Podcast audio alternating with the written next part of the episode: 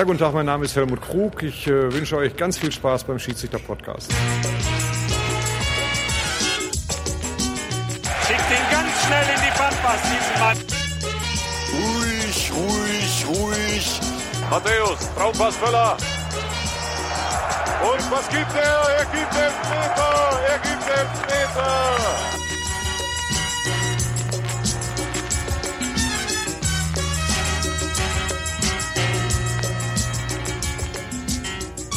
Einen wunderschönen guten Tag. Hier sind Colinas Erben, Alex Feuerherd und Lars Lese. Und wir freuen uns sehr, dass ihr wieder zuhört bei unserem Schiedsrichter-Podcast.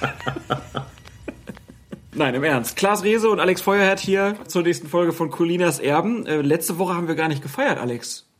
Letzte Woche haben wir gar nicht gefeiert, obwohl wir ein Jubiläum hätten begehen können. Wir sind zweistellig. So wir sind jetzt zweistellig. Verrückt. Genau. Also herzlich willkommen zu Folge Nummer 11. Kurze Themenübersicht für heute. Wir sprechen nochmal über unseren äh, Podcast von letzter Woche, denn der hat direkt Bezug auf die Trainertagung, die jetzt in Düsseldorf stattgefunden hat. Da geht es insbesondere auch um den vierten Offiziellen.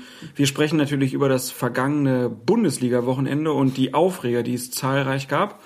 Und dann haben wir noch zwei Regeln heute im Programm. Regel 9 und 10. Welche Regel sind das, Alex? Nummer 9 ist Ball in und aus dem Spiel und Regel 10 ist, wie ein Tor erzielt wird. Rein regeltechnisch gesehen natürlich, nicht taktisch. Also, legen wir los.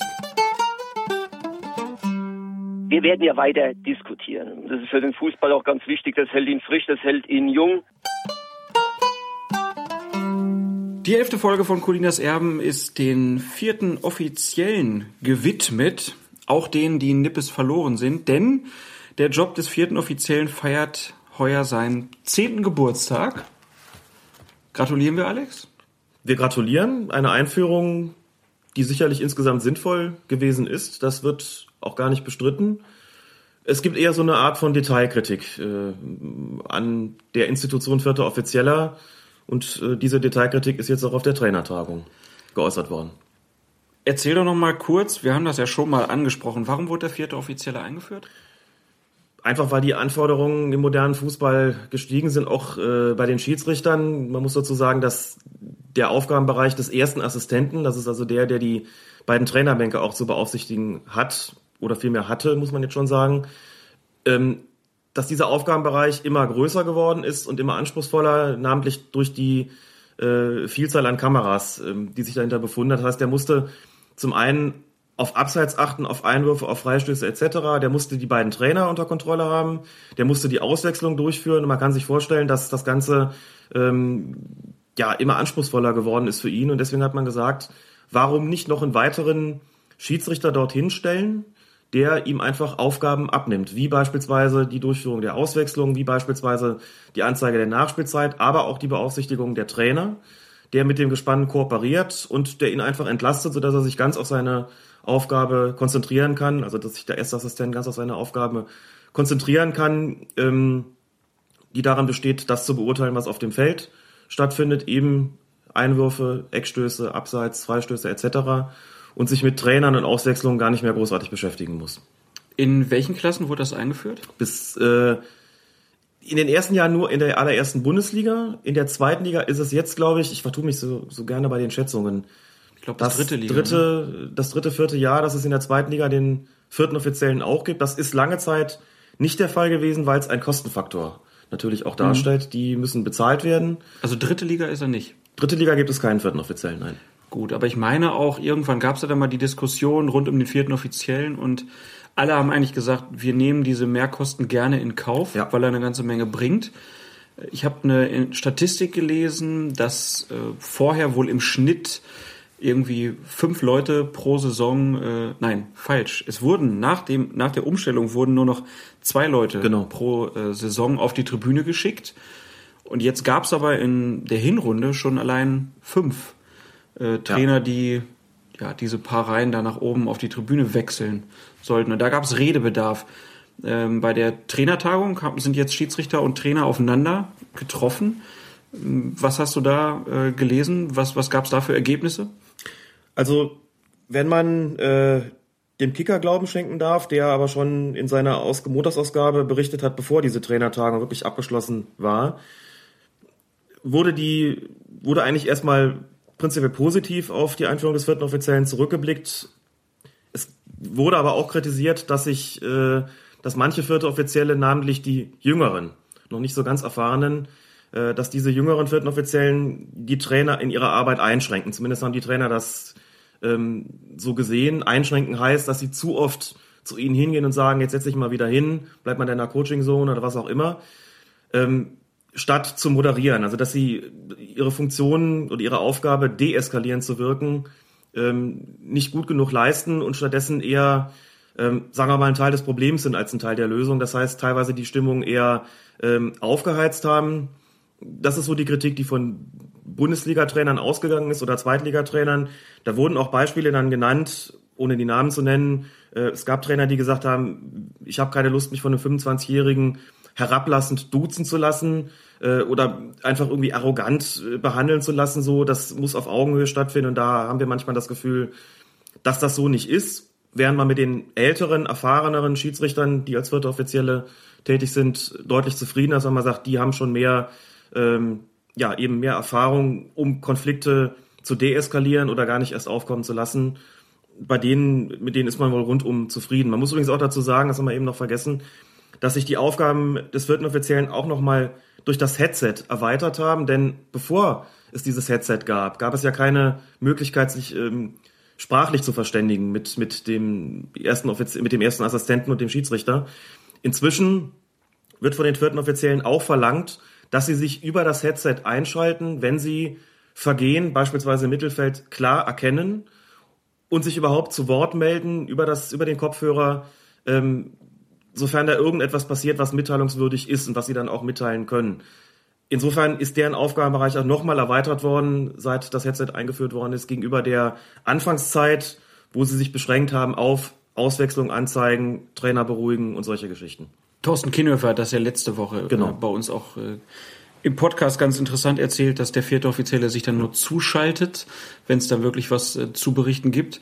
Und apropos Thorsten Kienhöfer, war ja dann auch ganz interessant zu beobachten, dass jetzt beim ersten Rückrundenspieltag insgesamt sieben Bundesliga-Schiedsrichter als vierte Offizielle eingeteilt waren. Unter anderem äh, Thorsten Kienhöfer, der bei Mainz gegen Freiburg war, wo er die ich denke mal in Schiedsrichterkreisen besonders beliebten Trainer Tuchel und äh, Streich, mhm. die ja sehr diskussionsfreudig Richtig. sind, waren.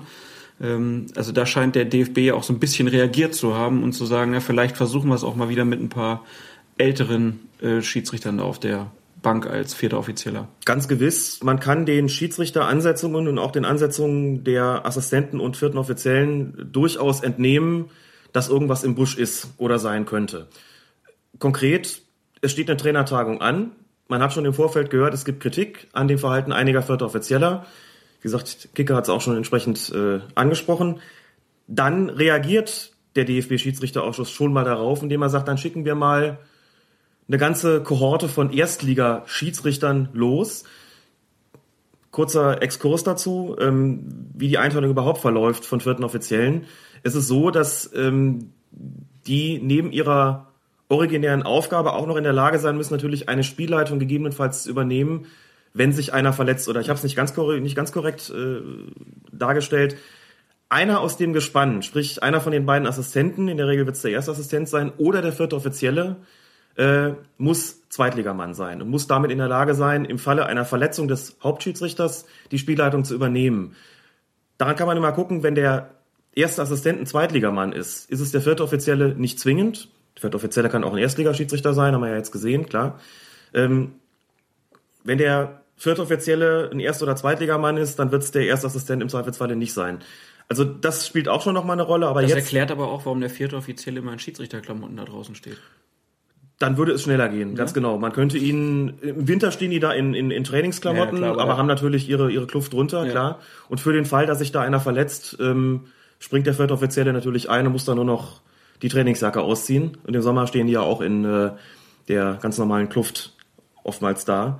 Also das, das ist so der Hintergrund äh, der Einteilung. Und natürlich, wie gesagt, ähm, ist die Tatsache, dass da sieben Erstliga-Leute eingeteilt worden sind. Äh, und in der Mehrheit sind das auch noch erfahrenere Schiedsrichter gewesen. Hat schon was damit zu tun, dass man äh, vor der Trainertagung äh, sich nicht möglichst noch, äh, sich möglichst nicht noch, noch ein zusätzliches Problem äh, ins Haus holt oder irgendwelche Spiele dann äh, so verlaufen, dass man auf der Trainertagung dann sozusagen unter dem Eindruck dessen noch diskutieren muss. Da ist der DFB-Schiedsrichterausschuss schon strategisch weitsichtig genug, um dem vorzubeugen, klar. Ich habe heute für die äh, Fokus Fußball Blog und Presseschau die Artikel dazu durchgelesen. Also da waren Süddeutsche Zeitung, äh, Watz und Frankfurter Rundschau, die da einhellig davon berichteten, dass äh, ja, Klopp war dann neben Fandel da positioniert und der sagte, wir sind gar nicht so weit auseinander. Ähm, also scheint das auch einfach manchmal nur notwendig zu sein, dass man sich mal unterhält und sich mhm. gegenseitig erzählt, was man von dem anderen erwartet und was die Probleme mit dem anderen sind. Das ist ja auch ein bisschen das, was Krug und Kinnhöfer äh, gesagt haben, dass sie auch den Respekt vermissen mhm. von den Trainern. Genau. Und wenn die Trainer sagen, wir möchten ein bisschen anders behandelt werden, äh, dann kann man ja nur hoffen, dass es jetzt in der Rückrunde einfach alles ein bisschen besser und geordneter läuft da an der Linie. So wird es sein. Man muss dazu natürlich sagen, diese Tagungen bringen eigentlich immer äh, eine, eine Veränderung für die nächsten Wochen dahingehend hervor, dass es erstmal besser läuft. Meistens äh, schleifen sich dann doch äh, die alten Sachen so nach und nach wieder ein. Das heißt, das Problem Konflikt Trainer äh, und, und Schiedsrichter wird sicherlich bestehen bleiben. Das liegt aber auch in der Natur der Sache, dass die vierten Offiziellen natürlich auch gehalten sind, äh, die, die Trainer so ein bisschen im Zaum zu halten. Das ist klar, das wird sich auch niemals ändern es wird immer Trainer geben, die sich dann in ihrer ähm, Tätigkeit eingeschränkt fühlen, die das Gefühl haben, sie werden da so ein bisschen zu sehr gemaßregelt, zu sehr gegängelt und so weiter. Das wird sich nie ganz abstellen lassen, aber man kann sich sicherlich annähern und solche Tagungen sind natürlich auch immer der Versuch, äh, ein Stückchen weiter in diese Richtung zu gehen, klar. Gut, dann schauen wir mal, wie der DFB in den nächsten Wochen ansetzt. Das bleibt erstmal ganz spannend, weil wenn dann wieder internationale Spiele und so dazukommen, dann ist das natürlich auch eine Mehrbelastung für die Leute, wenn die dann umso öfter noch als vierter Offizieller unterwegs sind. Ein, eine Anmerkung vielleicht noch dazu, weil es auch nicht ganz unwichtig ist. Es hat immer mal wieder den Vorschlag gegeben, doch ältere Schiedsrichter als vierte Offizielle einzusetzen und nur als vierte Offizielle. 46, 47, 48-Jährige, die äh, sagen wir mal, mitten im Leben stehen und sehr viel Erfahrung schon gesammelt haben, von denen man annimmt, dass sie nochmal deutlich besser in der Lage sind zu deeskalieren, als es vielleicht bei 25-Jährigen der Fall ist. Ähm, dazu muss man sagen, das wird es so nicht geben, weil auch der Job des vierten Offiziellen dazu da ist, junge Nachwuchsschiedsrichter an diesen, diesen Job, Bundesliga-Schiedsrichter oder Assistent heranzuführen. Und dazu ist der vierte Offizielle äh, natürlich auch ein, ein, eine ziemlich ideale Einrichtung. Ähm, das nur, äh, weil dieser Vorschlag immer wieder kommt, warum setzt man da die Ältere nicht ein? Ganz einfach, weil man äh, den Nachwuchs irgendwie auch fördern muss und der vierte Offizielle da eine geeignete Möglichkeit ist. Damit die Schiedsrichter auch mal Bundesliga-Luft schnuppern. Damit die Schiedsrichter auch mal Bundesliga-Luft schnuppern. Der jüngste war, wie ich gelesen habe, 20 Jahre. Robert Kempter, der Bruder von Michael Kempter. Genauer gesagt 20 Jahre und 147 Tage, schreibt der Kicker. Der älteste war Harald Sater mit 47 Jahren und 298 Tagen der seinen letzten Einsatz am 6. Mai 2008 gehabt hat. Was wären wir nur ohne diese Statistik? Genau. Dann schließen wir das ab, behalten das im Auge und kommen jetzt zu den Geschehnissen vom letzten Spieltag in der Bundesliga. Die Regel besagt eindeutig, bei einem Torschuss, wenn da die Körperfläche vergrößert wird, dann ist es Elfmeter. Es gab eine Szene zum Ende des Spiels Mainz gegen Freiburg. Da bekam der Spieler Sean Parker erst gelb, dann rot. Gelb bekam er für eine vermeintliche Schwalbe, mhm. rot für ein Foul am Torhüter von Freiburg. Wie bewertest du die Szenen? Hart, aber in Ordnung. Also gehen wir mal beide Szenen einzeln an. Die Schwalbe zunächst, da habe ich, als ich das so im Live-Bild gesehen habe, ich gedacht, der fällt, das sieht aus wie eine Schwalbe. Mhm. Dann geht's in diese Zeitlupe und man sieht, ah, er wird da schon getroffen. Ja, auch da wieder der Hinweis darauf, was, was letzte Woche auch in Düsseldorf Thorsten Kienhöfer und Helmut Krug gesagt haben. Man muss sich das Ganze dann einfach immer wieder in der Originalgeschwindigkeit angucken. Da fand ich auch, dass es aussah wie eine Schwalbe. Da sieht man in der Zeitlupe, hat es möglicherweise einen Kontakt gegeben. Jetzt muss man dazu sagen, wenn der Schiedsrichter sich nicht sicher ist, ob eine, äh, ob es eine Schwalbe wirklich war, sein Täuschungsmanöver oder ob ein Foul vorlag, dann soll er einfach weiterlaufen lassen. Ist er sich aber sicher, unsportlich getäuscht worden zu sein, sprich Schwalbe, mhm. dann soll er verwarnen. Und das hat Felix Zweier hier getan. Und das finde ich auch unter äh, Berücksichtigung dessen, was man in der Originalgeschwindigkeit sieht, nachvollziehbar. Sagen wir mal so, wenn es einen Kontakt gegeben haben sollte, beziehungsweise den hat es gegeben, das ist, äh, kann man nach Ansicht der Zeitlupe äh, sehen, frage ich mich doch, ob dieser Kontakt wirklich ursächlich für das Fallen war. Ja. Das ist ja auch noch ein Punkt, den man zu berücksichtigen hat bei der ganzen Angelegenheit. Ja, wollte ich eh noch fragen. Das ist ja ein generelles Problem irgendwie, dass viele, man spricht ja dann immer so vom Einfädeln oder so. Äh, ja. Das, was ich aber oft auch, auch irgendwie kritisch sehe, weil wenn, wenn ich nun gefault werde, dann werde ich gefault und wenn ich einen Kontakt suche, äh, dann kann es trotzdem ein Foul sein, weil ich dann ja erwischt werde.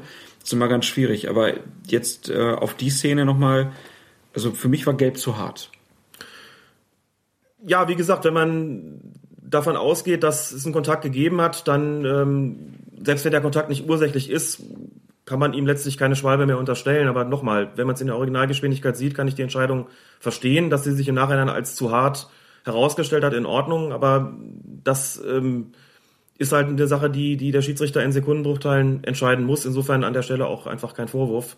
Ähm, für mich hat es auch so ausgesehen, als ob der sich da klar fallen lässt und äh, deshalb konnte ich die Verwarnung an der Stelle auch nachvollziehen. Und dann die gelb-rote Karte. Da gibt's dann, ja, die, äh, die Diskussion, dass äh, Tuchel zum Beispiel hinterher sagt, also der sagte natürlich, es wären beides keine gelben mhm. Karten gewesen, ist ja klar.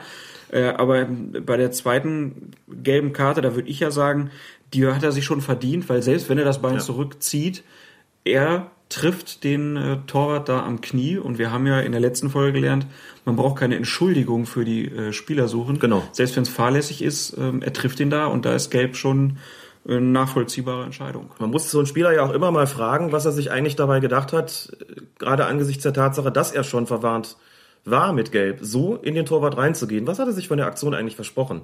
Wie wollte er diesen Zweikampf überhaupt noch mit fairen Mitteln bestreiten? wenn man die Szene sieht, fast nicht denkbar. Also das Risiko, dass er da geht, ist sehr, sehr hoch. Das Risiko bedingt auch, dass er den Torwart trifft und ob nur mit gestreckten Beinen oder mit dem Knie im Oberschenkelbereich, völlig egal. Der ist verwarnt gewesen, so geht man da nicht rein und zwar unabhängig davon, ob die erste Verwarnung nun berechtigt war oder nicht. Das darf ja für den Spieler in dem Moment auch keine Rolle spielen. Es kann ja keine Rolle spielen, weil er ja weiß, dass er im Wiederholungsfall vom Platz fliegt. Das Ganze, glaube ich, sieben Minuten nach der Verwarnung, damit gelb-rot das mag insgesamt dem Spieler und dem Herrn Tuchel sehr hart vorgekommen sein, aber eine Entscheidung, von der ich äh, eigentlich sagen muss, so lange muss man da gar nicht drüber reden. Unerfahrener Spieler, ganz offensichtlich, das wird er sich merken und wird ihm so in der Form möglicherweise dann auch nicht mehr passieren. Können wir ja auch nochmal ganz kurz anmerken, eine Art Fingerspitzengefühl braucht der Schiedsrichter auch nicht da anzubringen, dass er sagt, naja, waren jetzt nur zwei kleine Vergehen. Nein, richtig da muss, auch da muss man die Entschuldigung für den Spieler nicht suchen und vielleicht noch eine kurze Anmerkung zu dem Thema einfädeln, weil es das natürlich im Regelwerk nicht gibt. Regel 12 werden wir zwar noch bekommen, verbotenes Spiel, unsportliches Betragen, aber weil es an der Stelle ganz gut passt.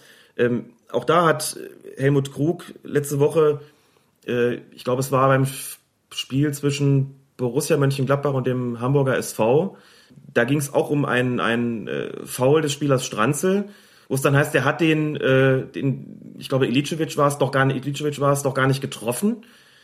Und Krug sagte, es gibt auch versuchtes Beinstellen. Beinstellen ist einer der Vergehen, eins der Vergehen, bei denen der Versuch schon strafbar ist. Und das, was als Einfädeln gerne bezeichnet wird, geht oft mit einem versuchten Beinstellen einher. Das heißt, da stellt einer das Bein raus und der Spieler, der dahinter ist, fädelt vielleicht ein, aber muss man sagen, wie soll er eigentlich über dieses ausgestreckte Bein springen. Das heißt, der Spieler, der das Bein rausstellt, geht ja auch das Risiko ein, dass der andere darüber fällt.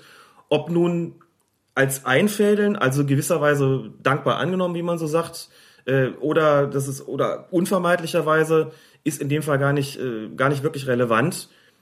Der Spieler, der das Bein rausstellt, nimmt es in Kauf und ein versuchtes Beinstellen ist auch strafbar. Da muss man eigentlich gar nicht so oft über Einfädeln reden, wie das gerne mal dann äh, bei Betrachten der Zeitlupe bei solchen Fouls der Fall ist. Da finde ich Kommentatoren auch immer schön, die dann ja. sagen, den Elfmeter wollte er haben. Ja, natürlich will ein ja. Stürmer einen Elfmeter haben. Dafür ist er Stürmer, genau. Und einfädeln. Ich würde diesen Begriff auch äh, streichen aus dem Fußballwortschatz. Ich glaube, der gehört eher zum Slalom, zum Skifahren. Dann haben wir damit die gelb-rote Karte gegen Sean Parker, denke ich, ausführlich behandelt. Kommen wir zum ähm, Spiel. Hannover 96 spielt auf Schalke. Es fallen in der zweiten Halbzeit acht Tore. Es gibt, glaube ich, sechs gelbe Karten, nee, sechs Auswechslungen und fünf gelbe Karten, irgendwie so in dem Dreh. Und es gibt eine Nachspielzeit von zwei Minuten, die Schiedsrichter Eitekin, der sonst wirklich vorzüglich das Spiel geleitet hat, die aber auch einhält und nach zwei Minuten und einer Sekunde abpfeift. Da muss ich sagen, das habe ich nicht kapiert, warum Eitekin da nicht ein bisschen länger nachspielen lässt. Ich möchte meine Antwort mit einer Korrektur beginnen, die notwendig geworden ist nach unserer vorletzten Aufnahme.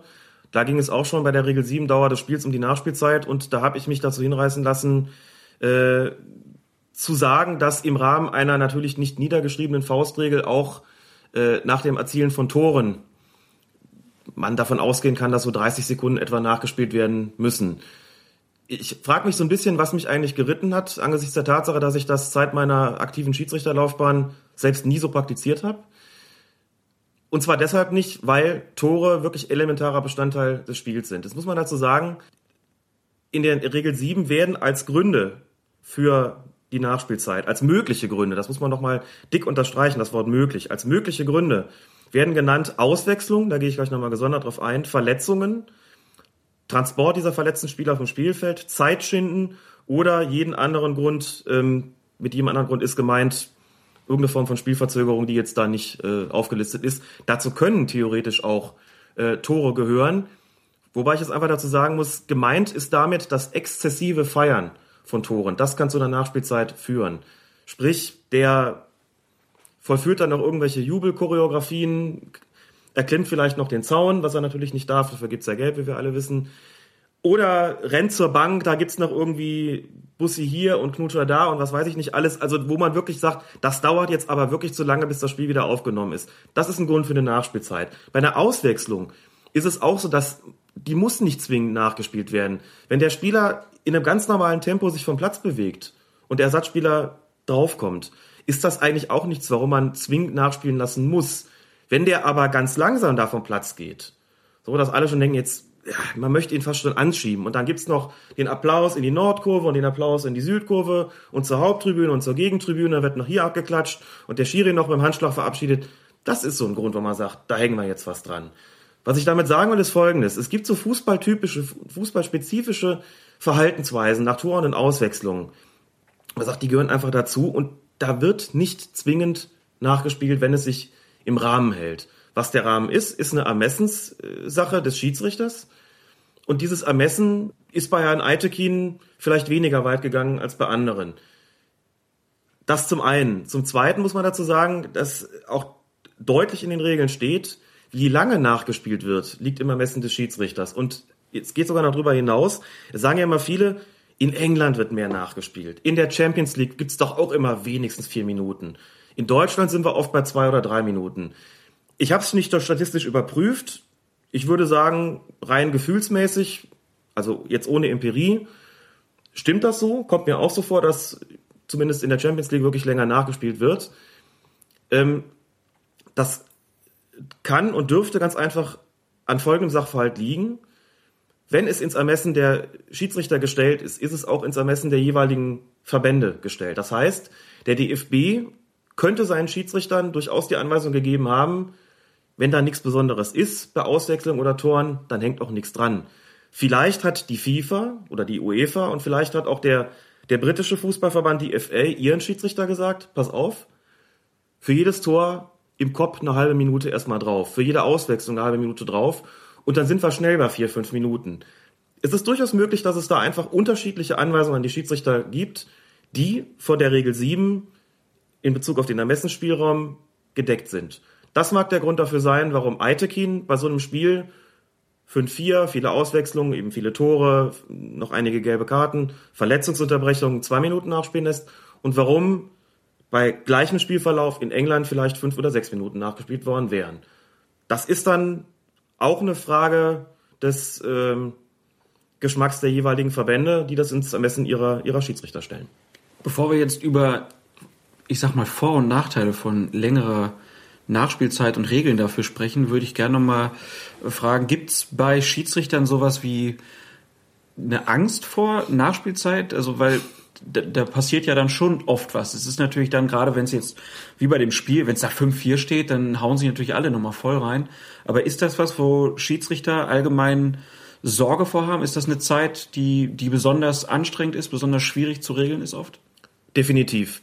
Ähm, bevor jetzt irgendwie das große Geschrei losgeht, schilder ich einfach mal, was im Kopf eines Schiedsrichters vorgeht, der ein Spiel zu leiten hat, das auf Messerschneide steht, dass er aber für seinen Geschmack bis zur 90. Minute ordentlich über die Bühne gebracht hat. Er merkt so, die Akzeptanz ist da, es ist eigentlich gut gelaufen, es hat keinen, äh, keinen großen Protest gegen seine Entscheidung gegeben, etc. pp. Kurz vor Ende des Spiels denkt er sich, meine Güte, klar, hier steht's, sagen wir mal, 0 zu 1 oder 1 zu 1 oder 2 zu 1. Und jedenfalls ist es so, dass er das Gefühl hat, so, das ist jetzt hier, das kann jetzt entscheidend werden.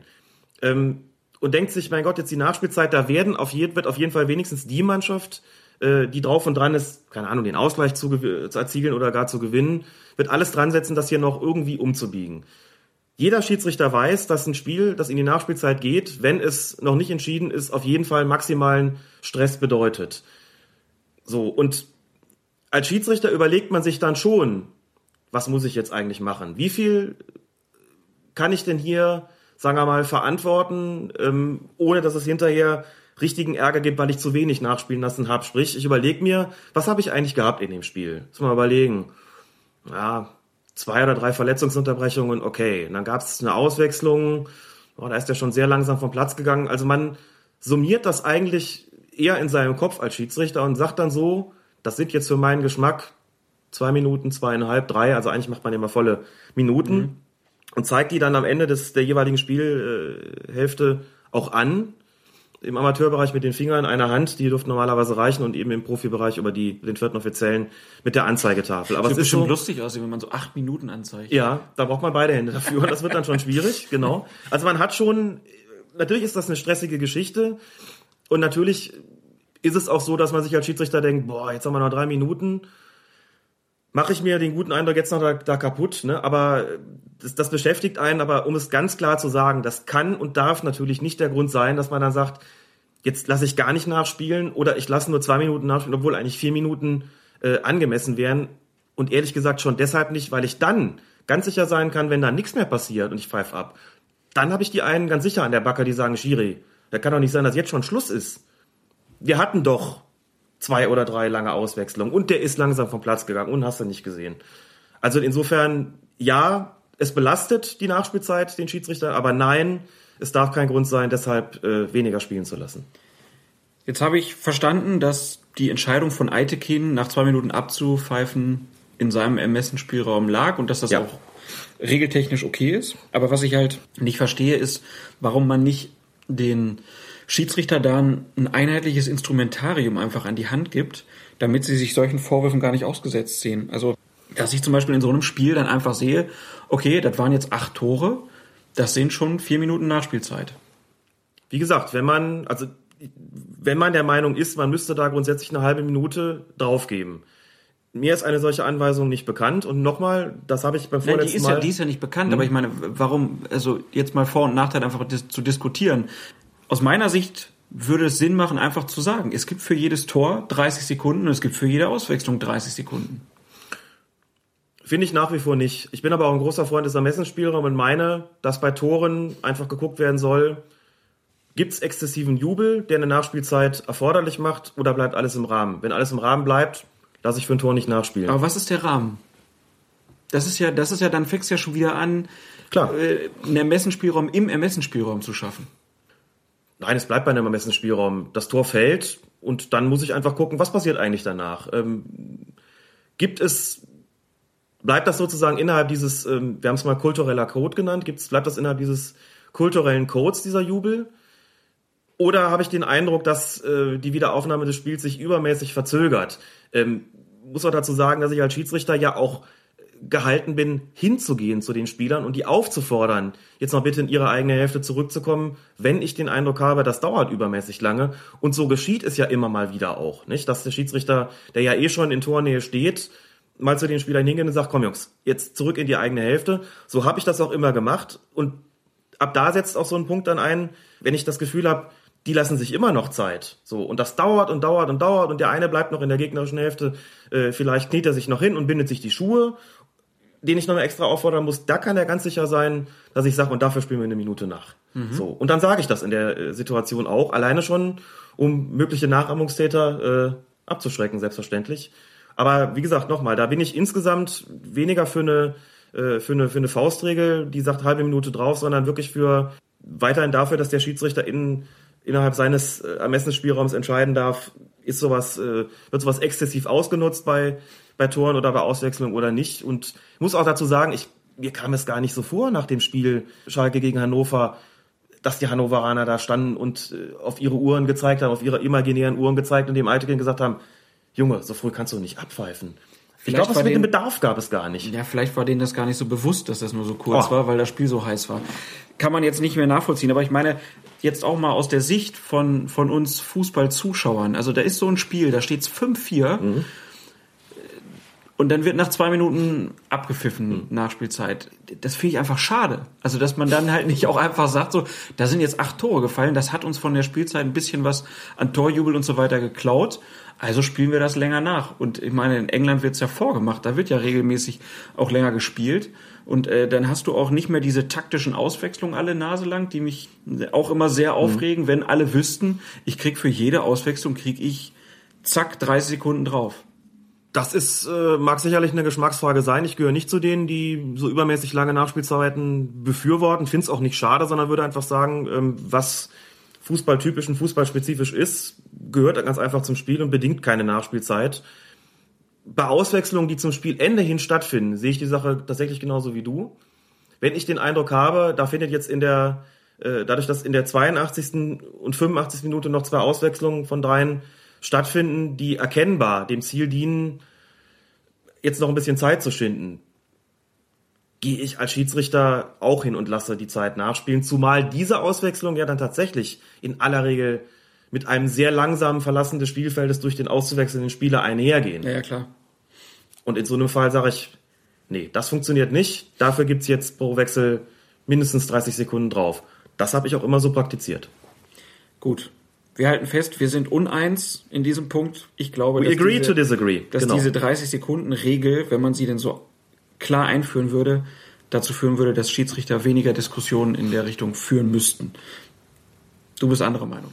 Naja, sagen wir mal so, ich, äh, ich kann zumindest sagen, äh, dass die Mannschaft, die dann gegebenenfalls noch ein Tor kassiert, sicherlich diejenige sein wird, die den Vorwurf erhebt, dass viel zu lange nachgespielt worden ist. Das ist ja dann auch immer so. Ja, das ist ja dann egal, weil dann ist ja allen von vornherein klar, dafür gibt's so und so viel, dafür gibt's so und so viel dann ist das wieder äh, ein bisschen klarer geregelt. Aber ist auch egal. Da, äh, wir werden es nicht ändern können. Der DFB scheint da auch andere Ansichten zu haben. Bei dem Spiel am Freitag fand ich persönlich es sehr schade, dass 96 nicht noch ein paar Minuten länger gekriegt hat. Gut, ähm, auch da muss Hannover immer dem Grundsatz folgen, per aspera ad astra. Jetzt kommt er wieder mit seinem Latein. Was heißt das? Durch Anstrengung zum besten, größtmöglichen, zur größtmöglichen Leistung. Warum, warum eigentlich immer Latein? Ich meine, Latein ist doch, ist doch eigentlich äh, der Sepp Blatter unter den Sprachen. Also gibt Regeln vor, aber keiner kann es leiden, dass man sie irgendwann mal lernen muss. Das hast du schön gesagt, aber wir brauchen bei Colinas Erben irgendeinen Running Gag und es ist nun mal der. Wir hätten ihn nicht a priori gebraucht, aber jetzt hat er sich so eingespielt. Ja. Liebe Grüße an die Leute mit, mit großem Latinum. Und an Herrn Stohwasser, genau kommen wir weiter äh, in den Szenen zum letzten Spieltag zur, zum großen Aufreger des Spieltags, die Pyro-Unterbrechung beim Spiel Leverkusen gegen Frankfurt. Da kam die Frage auf, wie sind da nochmal ganz kurz, da gibt es ja Punkte, äh, die, ja. die da zu beachten sind, was bei so einer äh, Unterbrechung maßgeblich ist für einen Schiedsrichter. Der Schiedsrichter muss an der Stelle der Meinung sein, dass das Spiel unter den gegebenen Voraussetzungen vorerst nicht fortgeführt werden kann. Der Meinung war Wolfgang Stark ganz offensichtlich. Pyro im Block. Ich glaube, es flog auch, wenn ich es richtig mitbekommen habe, flogen auch, äh, äh, flog auch Pyro aufs Feld, zumindest an eine kann ich mich erinnern. Ja, Minimum. Also ich meine, es wären ja. sogar zwei oder drei. Kann gewesen, sein, ich habe es jetzt nicht so genau gemerkt. Ja. Ähm, ich möchte jetzt auch ungern darüber diskutieren, inwieweit hier irgendwas taktischer Natur war. Das wurde spekuliert. Ähm, durchaus auch von Seiten der Medien, dass den Schiedsrichtern möglicherweise gesagt worden ist, wenn da nochmal Pyro kommt, dann nutzt das doch bitte sozusagen taktisch, um das Spiel mal zu unterbrechen, um da das berühmte Zeichen zu setzen mhm. gegen Pyro. Will ich nicht drüber spekulieren, sondern nur das sagen, was die Regeln hergeben. Die sagen, die geben her, dass das Spiel unterbrochen wird, wenn der Schiedsrichter der Meinung ist, das kann jetzt in dem Moment nicht fortgeführt werden. Dann wird er auch eine Stadiondurchsage veranlassen oder entsprechende Maßnahmen, dass das abgestellt wird. Da gibt es eine Rückkehr aufs Feld und dann wird versucht, weiterzuspielen.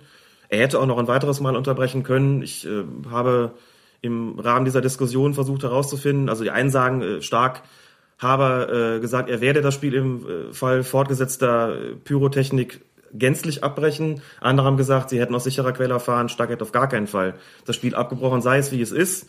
Die Mannschaften kamen ja zurück, das Ganze hörte auf, das Spiel konnte fortgesetzt werden. Also war sozusagen allen äh, Bestimmungen da auch Genüge getan.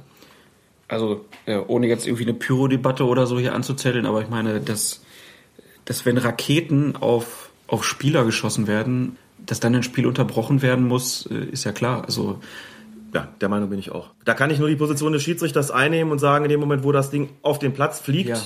ist die Gefahr gegeben, dass ein Spieler getroffen wird. Und dann muss ich das Spiel unterbrechen und auch veranlassen, dass das aufhört. Es ist ja meine Pflicht als Schiedsrichter, die Spieler zu schützen, auch davor. Denke auch.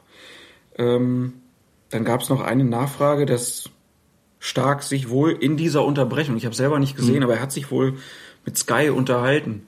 Auch eher unüblich. Das ist sicherlich unüblich, dass sich ein Schiedsrichter während des Spiels mit einem Fernsehsender unterhält. Nun genießt Wolfgang Stark als formal bester deutscher Schiedsrichter ähm, ich will nicht sagen Sonderrecht, aber natürlich äh, wird auch das mit dem DFB vorher abgesprochen äh, gewesen sein. Dahingehend, dass wenn eine solche erklärende Maßnahme dazu dient, Verständnis für eine Entscheidung zu wecken und das Ganze insgesamt äh, zu beruhigen, dann wird es zulässig sein, aber wir werden sicherlich äh, nicht erleben, dass Schiedsrichter in Zukunft bei Spielunterbrechungen permanent an Sky-Mikrofon stehen und irgendwas erläutern, was sie da gerade tun. 30. Minute, Hansi Küpper rennt aus Feld. Genau. Herr Kienhöfer, warum haben Sie rot gegeben? Oder dass eine, eine, eine Verkabelung zwischen äh, Fernsehsender und Schiedsrichter stattfindet, dass dann über das Headset sozusagen die Entscheidung live erläutert wird. Das finde ich ja manchmal schade. Reizvoll. Ja, also wir haben Reizvoll. ja diesen, diesen Film über die Referees ja. da auch schon mehrfach gelobt. Referees at Work, genau. Karakunis, Karakunis. Fantastisch. Bleiben wir in Leverkusen. Es gab dann das 2-0 durch Kiesling. Da sagen viele, uh, war das abseits? Das ist wieder so eine schöne Situation, die übrigens von in der Sky-Zusammenfassung gar nicht angesprochen worden ist, wenn ich es richtig gesehen habe. Äh, es kommt der berühmte Pass in die Tiefe, der, so könnte man zumindest denken, auf den im Abseits stehenden Kiesling gezielt gewesen ist. Kiesling läuft dann vom Ball weg und ich glaube, Castro übernimmt. Also Kiesling kreuzt. Jetzt ist die große Frage, ist dieses Kreuzen ähm, schon eine Form von aktivem Spieleingriff gewesen, ja oder nein? Ich würde sagen, eine Entscheidung exakt auf der Grenze. Unser geschätzter Kollege Tobias Althänger ist der Meinung, das war abseits, mit dem habe ich gesprochen. Ich habe mir die Szene ein paar Mal angeguckt. Finde, wenn da der Assistent die Fahne hebt und sagt, Giesling soll angespielt werden, macht einen Schritt auf den Ball zu, bewegt sich dann weg und überlässt Castro das, äh, das, das Spielgerät. Die Verteidiger sind, oder zumindest einer der, der Verteidiger von Frankfurt ist erkennbar irritiert von diesem, äh, von diesem Manöver. Das kann man als Spieleingriff werten. Dann kann man auch auf aktives Abseits entscheiden. Mir scheint, dass insgesamt solche taktische Spielzüge, dieses äh, Kreuzen, der eine bewegt sich vom Ball weg, der andere bewegt sich auf den Ball zu, äh, dass das doch deutlich in die Richtung geht, dass da nicht auf aktives Abseits entschieden wird, sondern dass das eine, eine taktische Maßnahme ist, dass es eine, eine spieltechnische Maßnahme auch ist, bei der nicht auf Abseits entschieden werden soll, was im Klartext bedeutet, nur ein Spieler, der sich ganz klar aktiv hin zum Ball bewegt, mit dem klaren Ziel, den Ball auch zu spielen, wird in so einem Fall dann als aktives Abseits gewertet. Also im Falle, dass er den Ball nicht ohnehin mhm, berührt, dann, ja. dann reden wir ja nicht mehr über einen aktiven Eingriff, dann äh, ist es ja klar, dass es ein aktiver ist. Also das scheint einfach eine Linie vorzugeben, die ähm, dann auch von Anne übernommen werden wird, in solchen Situationen nicht auf Abseits zu entscheiden, sondern das Spiel laufen zu lassen. Was ja bei diesem passiven Abseits dann auch immer ganz spannend ist, da wird ja dann gesagt, so es, es entsteht eine neue Spielsituation. Mhm. Ohne dass jetzt, wir werden jetzt zum, zum Abseits noch ausführlichst kommen, aber in dem Fall jetzt ähm, hast du das Gefühl, also der, also Kiesling verschafft sich ja schon einen Vorteil dadurch, dass er da im Abseits steht. Aber ist das da eine komplett neue Situation dadurch, dass, also das, was daraus mhm. entsteht, ist es eine komplett neue Situation oder kann man auch sagen, naja, es bedingt sich ja schon, es ist eine langgezogene Aktion, die als, als Gesamtes zu bewerten ist. Nein, es ist eine komplett neue Spielsituation. So soll es von den Schiedsrichtern auch ausgelegt werden. Sprich, in dem Moment, wo Castro übernimmt, ist die neue Spielsituation bereits eingetreten, weil er den Pass übernommen hat. Dadurch beginnt die neue Spielsituation und damit werden die Karten sozusagen neu gemischt oder steht alles auf Null. Ja. Und dann wird erst geguckt, beim Pass von Castro steht Kiesling im Abseits ja oder nein. Er stand nicht im Abseits. Das ähm, scheint mir auch weithin akzeptiert worden zu sein, nachdem es zwischenzeitlich mal eine andere Auslegung gab, eine wieder etwas, ähm, etwas engere, dass deutlich schneller die Fahne gehoben wurden bei so einer Form von, von passivem Abseits. Es war offensichtlich aber auch nicht gewünscht. Es ist, wie gesagt, weithin akzeptiert, auch von den Mannschaften, was man schon daran sieht, dass die Frankfurter, wenn ich es richtig gesehen habe, ich glaube, kaum bis gar nicht protestiert haben nach dem Tor. Nee. Und damit ist für mich die Akzeptanz auch gegeben. Jetzt kann man argumentieren, das erkennen die auf dem Feld ja nicht so. Nur wird ja sehr schnell der Arm gehoben, wenn man einen Abseitsverdacht hat. Den müssten die Frankfurter ja auch gehabt haben. Es hat keinen Protest gegeben. Das bedingt, zeigt für mich auch an, das haben die so hingenommen. Insofern alles in Ordnung. Äh, und deshalb bin ich insgesamt auch der Meinung, dass es korrekt gewesen ist, das Tor zu geben. Gut. Dann war das ein korrektes 2-0 für Bayer Leverkusen. Ein Tor, was nicht gegeben wurde, war das 3 zu 3 für Fortuna Düsseldorf gegen den FC Augsburg. Da wurde ein Zweikampf gegen Shahin abgepfiffen, mhm. der ein Kopfballduell hatte, ähm, wo dann hinterher gesagt wurde, na, eigentlich kam das Foul vom Augsburger zuerst mhm. und das war kein wirkliches Abstützen vom Schein. Wie bewertest du die Situation? Zwei Dinge dazu. Zunächst mal eine Bewertung dessen, was äh, tatsächlich gewesen ist. Dazu muss man sagen, auch hier haben wir Zeitlupenwissen. Ich habe vielleicht in der Originalgeschwindigkeit auch keinen Faulverdacht gehabt und habe da vielleicht gedacht, was ist da eigentlich abgepfiffen worden? Insofern könnte man auch nach Betrachten der Original, äh, also nach, nach Betrachten der Originalgeschwindigkeit, der Szene in Originalgeschwindigkeit sagen, da war doch eigentlich gar nichts. So. Es arbeiten beide mit den Händen, der Augsburger wie der Düsseldorfer kann man sagen, eigentlich setzen beide ihre, ihre Arme im Rahmen des Zulässigen ein. Kein Grund, das Spiel zu unterbrechen, weder für den einen noch gegen den anderen. Wenn man sich die Szene dann nochmal in Zeitlupe anguckt, also das Zeitlupenwissen hat, und sie genau an der Stelle einfriert, wo ähm, der Düsseldorfer Spieler scheint zum Kopfball hochgeht, kann man ganz gut sehen am linken Bildrand, was für ein Blick Manuel Gräfe auf die Situation, also der Schiedsrichter. Und das ist nicht unentscheidend, gerade für so einen, für so einen Podcast, wie wir ihn betreiben. Gräfe guckt von vorne auf die Situation. Er sieht also, das kann man sich dann ganz gut vorstellen, wenn man diese Transferleistungen erbringt, sich das Bild sozusagen einmal im Kopf zu drehen. Gräfe sieht, wie Schein den, ich glaube, rechten Arm auf den äh, Oberkörper des, des Augsburger Spielers legt und ist da offensichtlich der Meinung, dass es ein Aufstützen oder ein Wegdrücken gegeben hat. Was er vorher möglicherweise nicht wahrgenommen hat, ist, dass der Augsburger auch mit den Armen arbeitet. Es ist halt so, dass der Augsburger praktisch den Arm um den Düsseldorfer legt. Genau. Und dadurch kommt ja. dieser Eindruck des Aufstützens erst zustande. Ganz genau. So. Das sieht man, wenn man sich das Ganze sehr, sehr langsam in Einzelbildschaltung oder Zeitlupe anguckt, sieht man, dass es so gewesen ist. Also, und dann sieht man auch, da hat kein Regelverstoß vorgelegen. Der Schiedsrichter hat das für ein Wegstoßen gehalten. Wir sehen die ganze Szene im Fernsehen quasi von hinten und sehen, da passiert im Grunde genommen nichts ein völlig regulärer Zweikampf. Äh, da müsste man schon eine sehr, sehr kleinliche Linie haben, um das als Foul anzusehen. Insofern muss man sagen, an der Stelle hat er einen Fehler gemacht. Das weiß man nach Betrachten der Zeitlupe und Einzelbildschaltung und so weiter. Ein weiterer Punkt ist aber auch noch zu berücksichtigen. Selbst wenn er wahrscheinlich für die Szene nicht ganz so entscheidend gewesen ist, Gräfe hat das Spiel sofort nach dem Zweikampf unterbrochen. Man sieht dieses Kopfballduell, die Vorlage und bevor Reisinger überhaupt den Ball annimmt, um ihn dann ins Tor zu schießen, hat Gräfe bereits unterbrochen. Man hört den Pfiff. Und die Augsburger Verteidiger haben auch den Spielbetrieb in dem Moment eingestellt. Ich bezweifle zwar, dass einer von denen noch die Chance gehabt hätte, mhm. Reisinger am Torschluss zu hindern, aber ganz ausschließen kann ich es auch nicht. Das heißt, dass die Entscheidung kam sehr, sehr schnell und nicht erst nach dem Tor, weil sich Gräfe auch sofort entschieden hat, da ist ein Foulspiel gewesen. So, und dann bleiben halt die Verteidiger stehen äh, das muss man auch noch mit berücksichtigen bei der Beurteilung der Situation, die also summa summarum insgesamt zwar nicht korrekt gewesen ist, aber auch da muss man, bin ich einfach geneigt zu sagen, guck bitte, wie der Schiedsrichter draufschaut und warum er sich da vertan hat. Das macht die Entscheidung nicht richtiger, erklärt aber, wie er zu dieser Entscheidung gekommen ist Und das ist ja einer der Punkte, die äh, von denen Helmut Krug letzte Woche auch gesagt hat, es wäre uns ganz recht, wenn die Medien dann wenigstens sagen würden, wie kommt denn der Schiedsrichter überhaupt dazu, das so gesehen zu haben. Das haben wir hier erklärt. Man muss ja auch dazu sagen, dass Gräfe in der Situation auch richtig stand. Gräfe stand richtig, hat idealen Blick darauf gehabt. Wir können darüber diskutieren, ob der Schiedsrichterassistent auf der Seite unterstützend hätte eingreifen sollen. Ich bin mir auch relativ sicher, dass diese Szene besprochen werden wird und dass gesagt wird, Junge, du guckst von hinten drauf, dein Chef guckt von vorne drauf, verständigt euch doch darüber, was ihr da gesehen habt, bevor ihr eine Entscheidung trefft. Ihr hättet ja auch noch einen Moment Zeit gehabt, ja, aber Gräfe, das Gräfe pfeift ja sehr schnell. Ist das so? Ja. Grundsätzlich?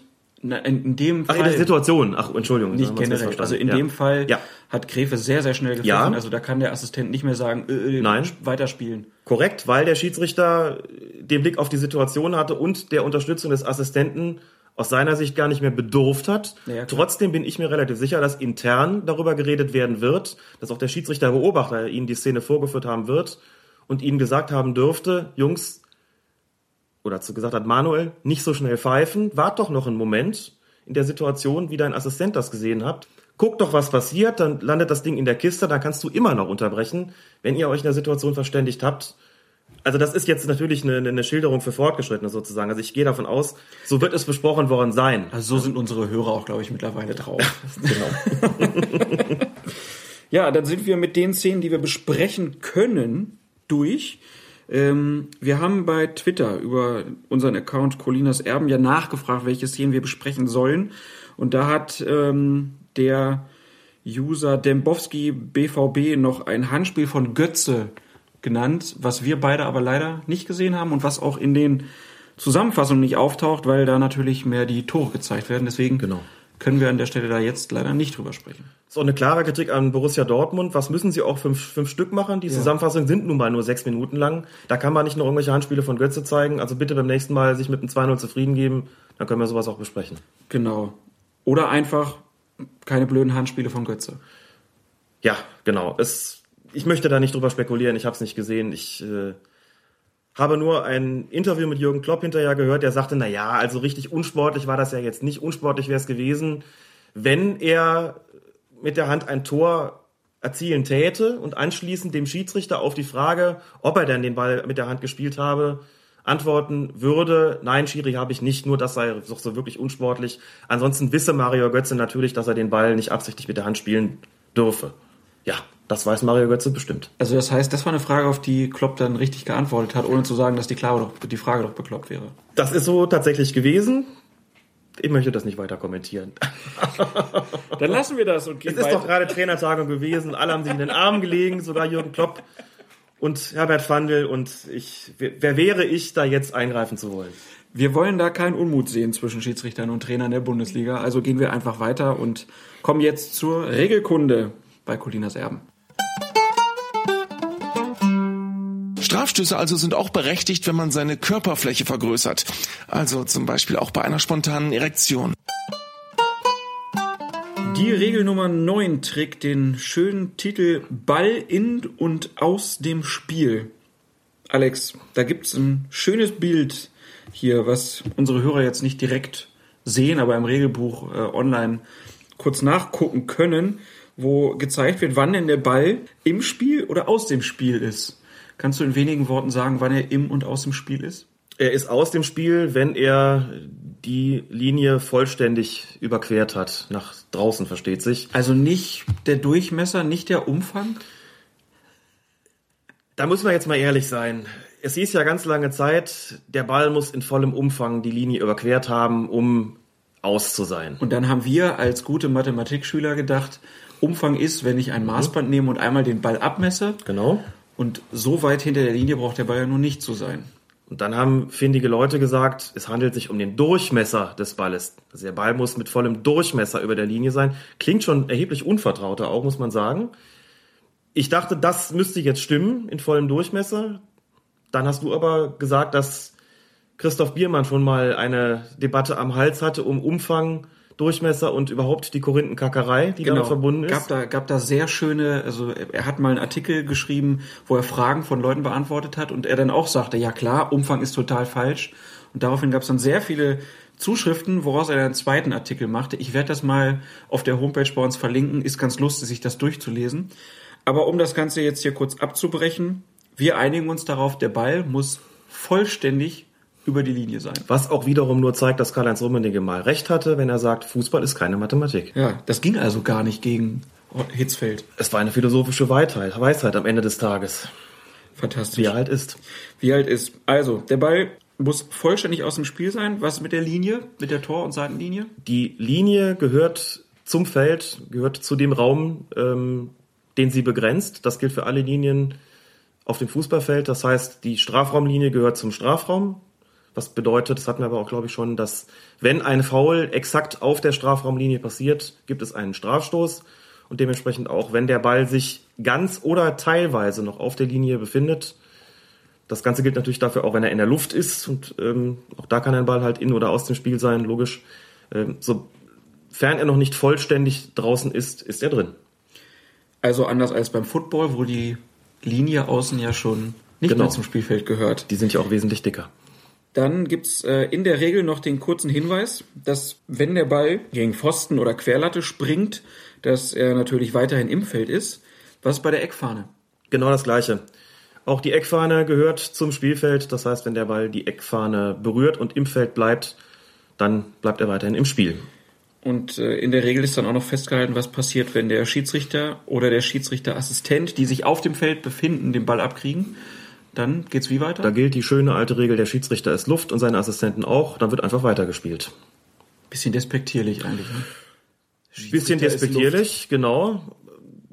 Da gibt es dann aber auch solche schönen Geschichten wie beispielsweise die sehr theoretische ähm, Szene. Es wird ein Abstoß ausgeführt. Der Ball verlässt den Strafraum, trifft dort den Schiedsrichter und vom Schiedsrichter prallt er ins eigene Tor zurück, wie dann zu entscheiden ist. Wüsstest du's? Der Schiedsrichter Luft ist Dann gibt es Eckball. korrekt. Sehr richtig. Genau das gleiche. Nicht zu sagen dasselbe. Schade, dass ihr mich jetzt nicht jubeln sehen könnt. Klaas dreht eine Runde durch die Wohnung. Ich mache jetzt so lange alleine weiter. Oh, jetzt rutscht er schon auf den Knien vor der Katze rum. Na gut. Ähm, das ist das gleiche, wie wenn ein äh, Abstoß durch ein, eine Windböe ins Tor zurückgetragen wird. Selbstverständlich unter der Maßgabe, dass er vorher den Strafraum verlassen hat. Auch dann gäbe es einen Eckstoß. So, ich bin wieder zurück auf meinem Platz und lese hier noch, dass äh, es ja natürlich auch kommen kann, dass ein Pfiff ertönt und der vielleicht irrtümlich vom äh, Schiedsrichter ausgelöst wurde. Äh, was passiert dann? Jeder Pfiff unterbricht das Spiel, das ist ganz wichtig und kann nicht zurückgenommen werden. Es hat mindestens ein Bundesligaspiel gegeben, an das ich mich ganz dunkel erinnere. Das wurde geleitet vom Kollegen Michael Malbrank aus Hamburg. Ich glaube, es war ein Spiel von Bayern München gegen den VfL Bochum, meine ich. Bitte mich in der Kommentarspalte zu korrigieren, wenn ich irre. Ich meine gegen den VfL Bochum, wo der Ball im Tor des VfL Bochum landete und Malbrank im Schuss gepfiffen hat und das Tor trotzdem gab und behauptet hat, ich habe da gar nicht gepfiffen. Oder ich habe später gepfiffen oder wie auch immer. Und das war natürlich klar nachzuweisen, das stimmte nicht. Ähm, er hätte das Tor nicht anerkennen dürfen. Ich glaube, es ist nur deshalb nicht wiederholt worden, weil der VfL Bochum ein 2 zu 2 erreicht hat und damit sich gedacht hat, ähm, wenn wir jetzt ein Wiederholungsspiel zulassen, dann schneiden wir da auch nicht besser ab. Also mehr als ein 2 zu 2 holen wir in München nicht. Ich habe es nicht mehr nachgeguckt, ich äh, kann jetzt schief liegen, aber so war es auf jeden Fall. Sprich, in dem Moment, wo der Schiedsrichter pfeift, ist das Spiel unterbrochen. Und wenn er pfeift und der Ball geht dann ins Tor, dann darf er das Tor äh, nicht für gültig erklären. Das ist äh, damit gemeint. Ansonsten muss man zur Regel noch sagen, in und aus dem Spiel. Man wundert sich vielleicht, warum ist das so wichtig? Es liegt einfach daran, dass äh, man festlegen muss, wann ist denn der Ball im Spiel nach den diversen Spielfortsetzungen. Das ist jetzt im Regelheft äh, nicht mehr gesondert dargestellt bei der Regel 9. Aber wenn man einen Schiedsrichterlehrgang macht, wird man auf diesen Folien sehen, nochmal die Wiederholung, wann ist denn der Ball im Spiel nach einem Eckstoß, nach einem Abstoß, nach einem Freistoß, nach einem Strafstoß, nach einem Einwurf, nach einem Schiedsrichterball und so weiter. Da muss ja festgelegt werden, wann ist er denn im Spiel, sprich, wann geht es sozusagen regulär weiter. Und das ist ja eben bei den Spielvorsetzungen sehr unterschiedlich. Und noch ganz kurze Nachfrage zu dem Pfiff, der äh, fälschlicherweise ertönt. Äh, wie geht's dann weiter? Wenn der Pfiff irrtümlich erfolgt ist, geht es immer mit einem Schiedsrichterball weiter. Wo? Dort, wo sich der Ball zum Zeitpunkt der Spielunterbrechung, also des irrtümlichen Pfiffs, gerade befunden hat. Und wenn das im Strafraum ist? Wenn es im Strafraum ist, dann im Strafraum.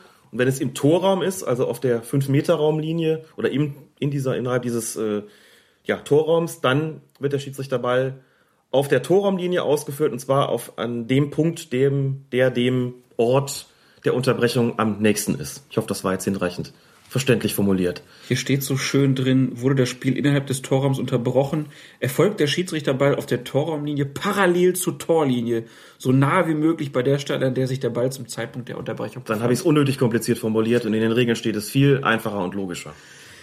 Damit haben wir Regel 9 vollständig erklärt. In vollem Umfang. okay, und durchmessen diesen Podcast und gehen direkt zur nächsten Regel. Marco Divic scheitert an Hart. Der Ball fliegt Richtung leeres Tor und John Terry klärt. Hinter der Linie war ein klarer Treffer, aber Viktor Kasai, der Schiedsrichter, hatte es nicht gesehen. Die Ukraine damit ausgeschieden, England im Viertelfinale. Regel Nummer 10. Wie ein Tor erzielt wird. Und hier kommen wir endlich mal dazu, also was in den Spiel, bei, bei so Spielregeln für Gesellschaftsspiele kommt, das kommt in den Fußballregeln endlich bei Regel 10, denn das Team, das während des Spiels mehr Tore erzielt, hat gewonnen. Irgendwo muss es stehen und da steht es in Regel 10. Erst in Regel 10 auf Seite 69 im aktuellen Regelheft. Tja.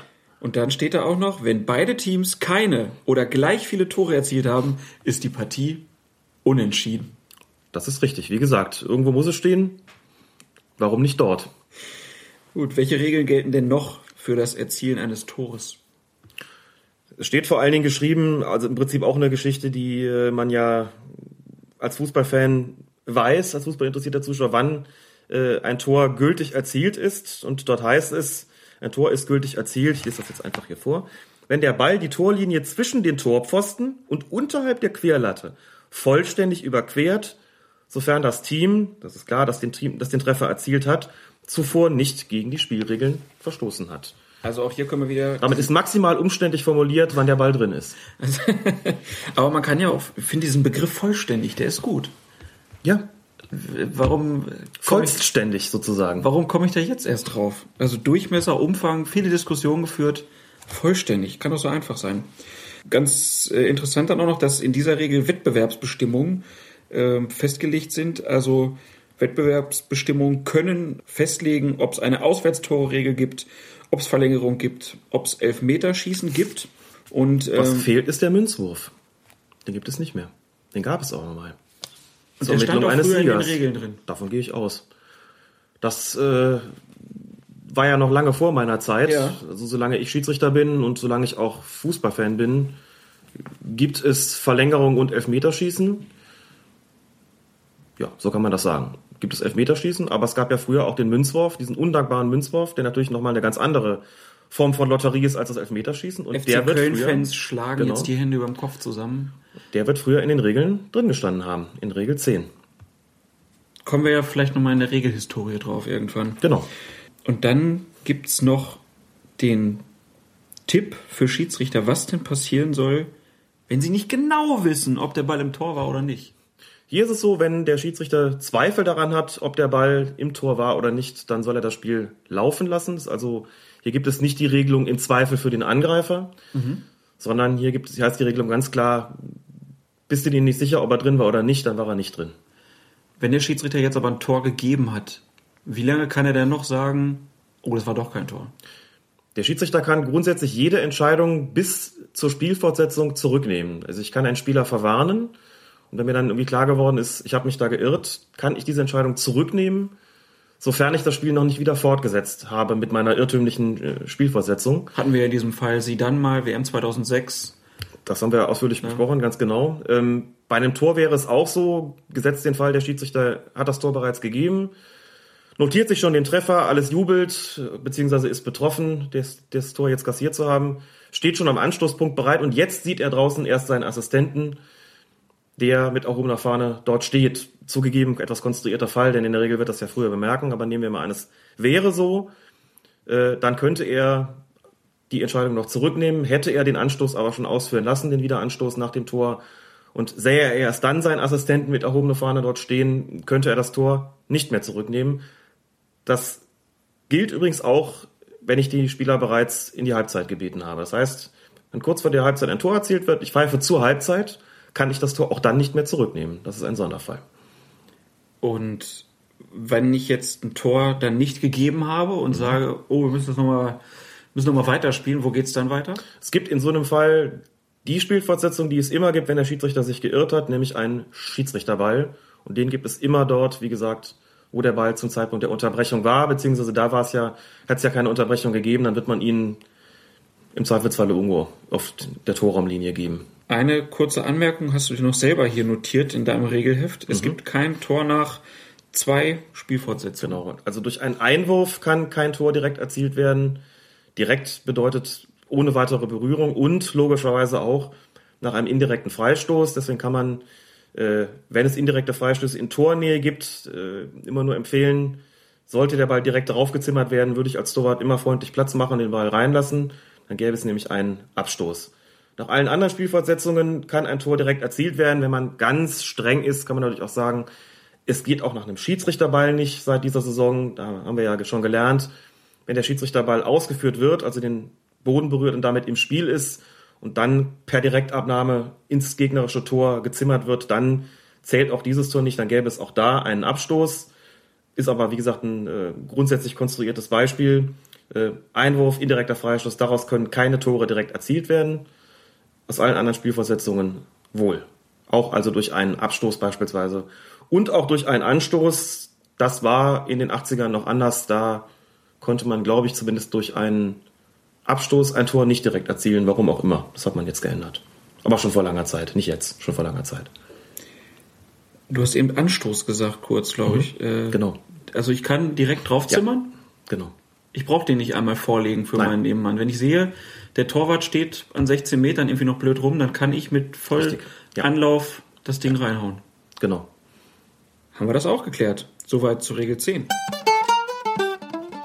Über weite Strecken wahnsinnig, furchterregend, bedenklich, erschreckend, grausam schwach, was der VfB Stuttgart zu Wege bringen konnte.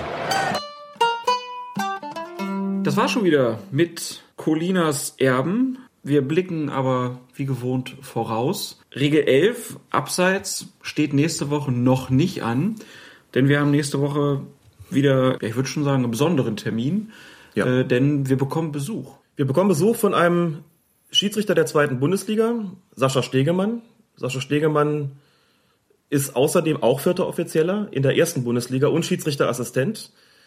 Er war beispielsweise im Einsatz beim Spiel Borussia Dortmund gegen den VfL Wolfsburg, geleitet von Wolfgang Stark. Wir wissen alle noch, was für ein Theater das gegeben hat. Dort äh, war er das undankbare Geschöpf, das äh, zwischen beiden Trainern sich zu bewegen hatte und ähm, da wird er uns sicherlich ein bisschen darüber erzählen. Er ist Aufsteiger in die zweite Bundesliga zu dieser Saison oder zur Rückrunde der letzten. Da müsste ich ihn selbst nochmal fragen.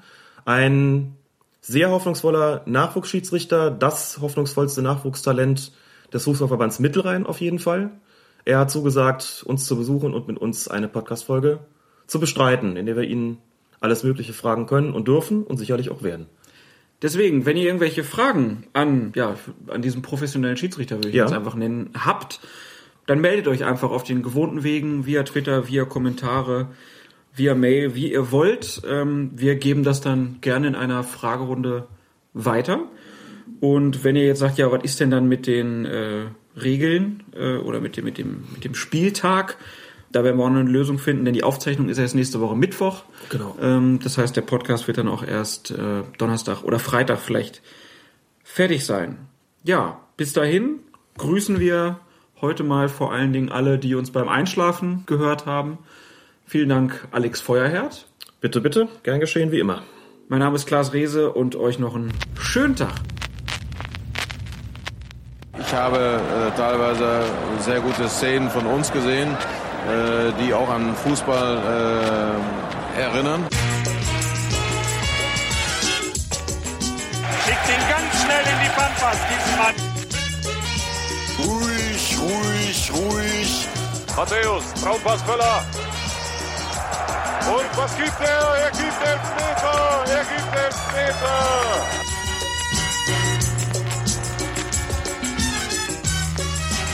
Das waren Colinas Erben, Podcast von Fokus-Fußball.de.